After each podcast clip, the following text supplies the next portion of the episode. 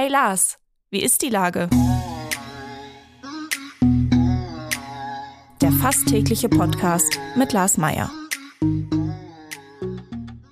Wie ist die Lage? Unser fast täglicher Podcast in Kooperation mit der Hamburger Morgenpost, der Gute-Leute-Fabrik und Ahoi Radio spürt tagesaktuellen Fragen nach. Mein Name ist Lars Meier und ich rufe fast täglich gute Leute aus Hamburg an. Unser Partner, der das diese Woche möglich macht, ist das Mercado in Altona.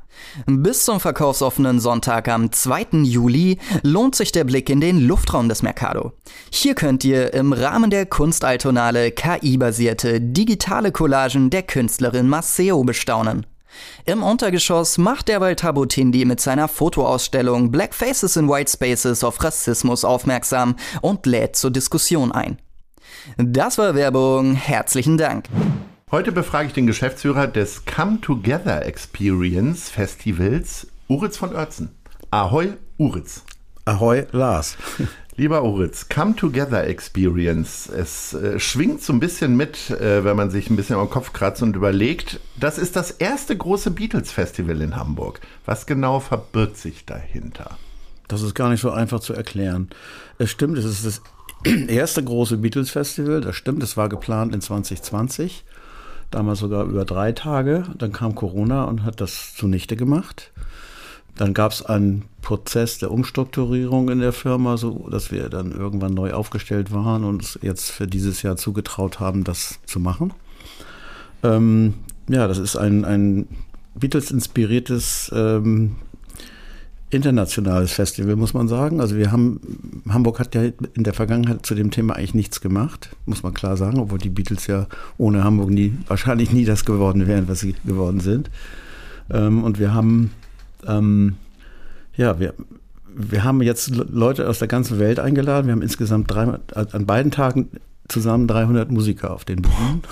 Okay. Das ist völlig wahnsinnig. Mhm. Gut, die, teilweise spielen die doppelt, also an beiden Tagen sind nicht 300 Musiker, aber jeweils jeden Tag 150 Musiker auf den Bühnen. Äh, natürlich in den Original-Venues, die es dann damals ja gab, also Indra Kaiserkeller und das damalige Top Ten, heutige Mundu. Mhm. Also das äh, und die Musiker, die eben international wahnsinnig erfolgreich sind in, in diesen Bereichen, ähm, weil es in den anderen Ländern schon länger gepflegt wird, dieses Thema, die sind total fasziniert davon, endlich mal auf diesen Bühnen dort zu spielen. So, das ist mit ein Grund, warum die überhaupt nach Hamburg kommen. Ich bin letztes Jahr bin ich in Liverpool gewesen im Cavern Club. Äh, seid ihr da einfach hingefahren und habt jetzt alle äh, Leute da weggeholt, die da irgendwann mal auf der Bühne standen? Weil das ist ja äh, wirklich nicht nur ein tolles Beatles-Museum, sondern äh, viele andere Musikerinnen und Musiker kommen ja aus Liverpool, beziehungsweise da ist, ich glaube, sogar Adele aufgetreten auf der kleinen Bühne. Ja, also ich war natürlich im Cavern Club. Ich war zweimal in Liverpool. Äh, äh, einmal zusammen mit dem Beatles-Fotografen Jürgen Vollmer und der Mann, der die Pilzkopffrisur erfunden hat, der ja inzwischen als Rentner in Hamburg lebt, in 2016. Und dann war ich nochmal da in 2019 zur Vorbereitung auf das Festival. Wir haben mit denen natürlich kommuniziert und gesprochen und überlegt, wo man irgendwie zusammen agieren kann. Und ähm, wir haben auf jeden Fall eine der Stars aus dem Cavern, die, die Them Beatles sind hier, mhm. wo ich sehr glücklich bin, weil die habe ich 2016 damals gesehen, zusammen mit Jürgen Vollmer in einem Venue, wo Jürgen, der ja eigentlich, muss man, das war wirklich besonders, weil Jürgen hat ja nur die Kaiserkeller-Zeit erlebt von den Beatles und noch ein bisschen Top Ten und das war's. Mhm. Und dann ist er ausgewandert. Erst nach Frankreich und dann nach Amerika. Hat sich nie wieder mit diesem Thema groß befasst. War, war nicht so seine Leidenschaft.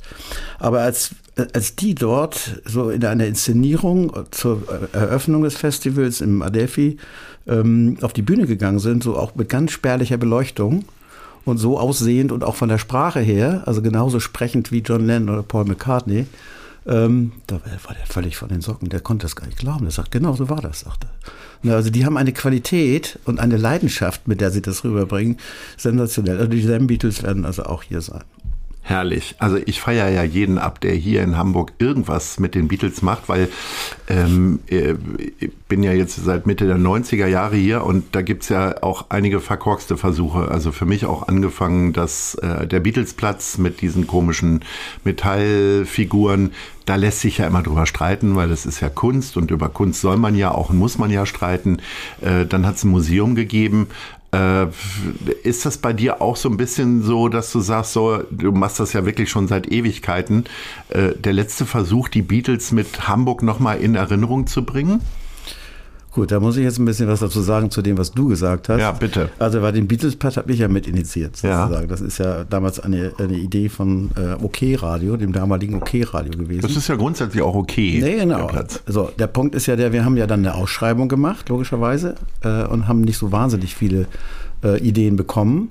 Und dies war die einzige, die, ähm, die aus unserer Sicht Sinn gemacht hat, weil man ähm, natürlich kann man darüber streiten, dass man das anders machen kann. Das ist völlig richtig. Aber das war, die war, die war am Ende sehr teuer.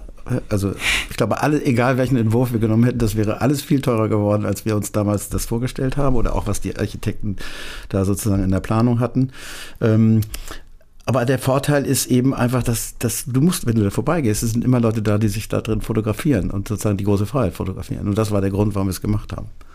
Also insofern so. Das Beatles Museum ist ja von FKP Scorpio gemacht worden. Ähm, ich glaube, dieses ganze Beatles-Thema ist letztendlich in Hamburg viel zu spät angegangen worden. Es hat, gab immer mal so kleine Versuche, die dann aber auch nicht so gut funktioniert haben.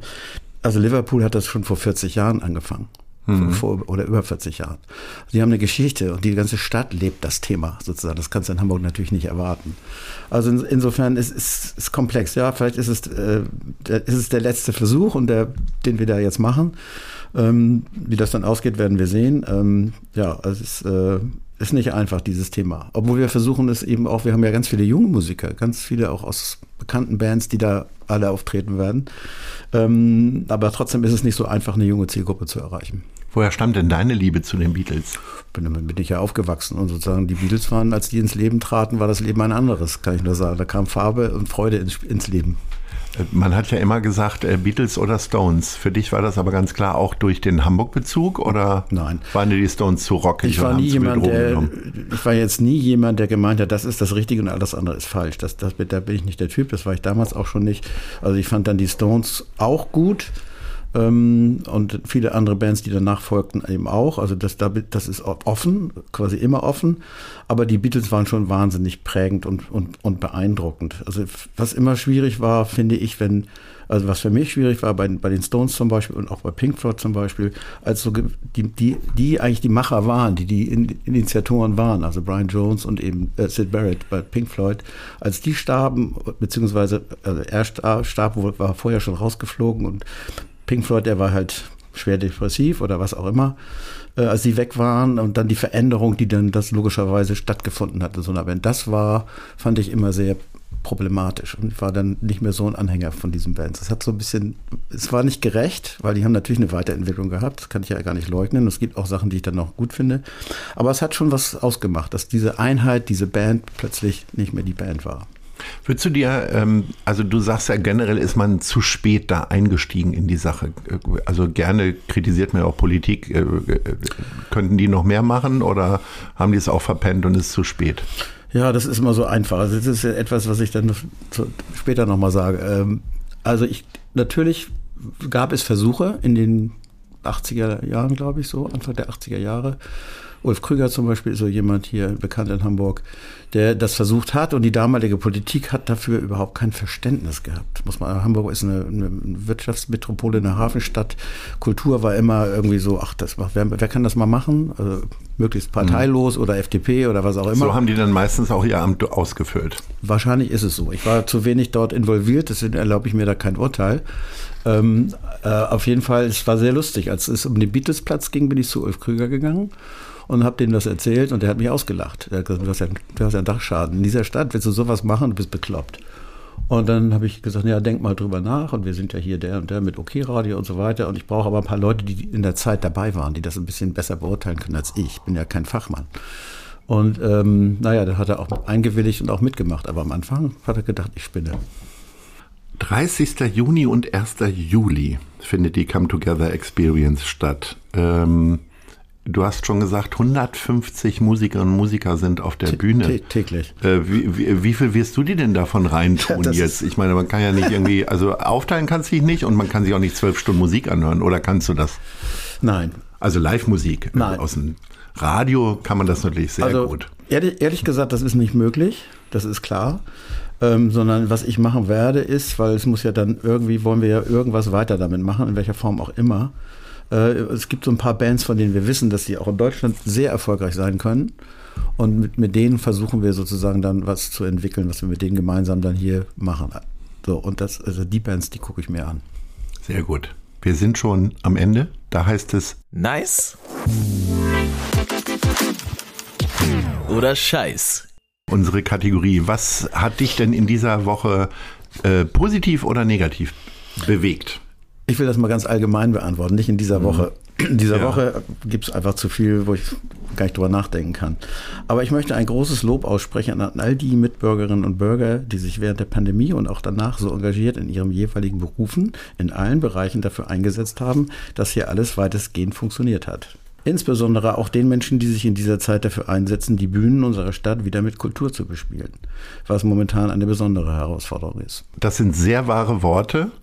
Ähm, das finde ich sehr, sehr schön, dass du daran denkst, ähm, denn man denkt einfach viel zu selten an die Leute, die äh, möglicherweise auch ohne Eitelkeit und ohne persönliche, auch kommerzielle Ziele sich für andere einsetzen und das kann man nicht häufig genug sagen in dieser Zeit. Lieber Uritz, wie immer äh, sehr schöne Worte, ein schönes Gespräch, herzlichen Dank. Ich wünsche dir wirklich äh, alles Gute für die Beatles Experience. Wir gehen da natürlich jetzt alle hin und äh, vielleicht gibt es jetzt sogar einen Beatles-Song bei Radio. Bis gleich. Klasse, danke dir.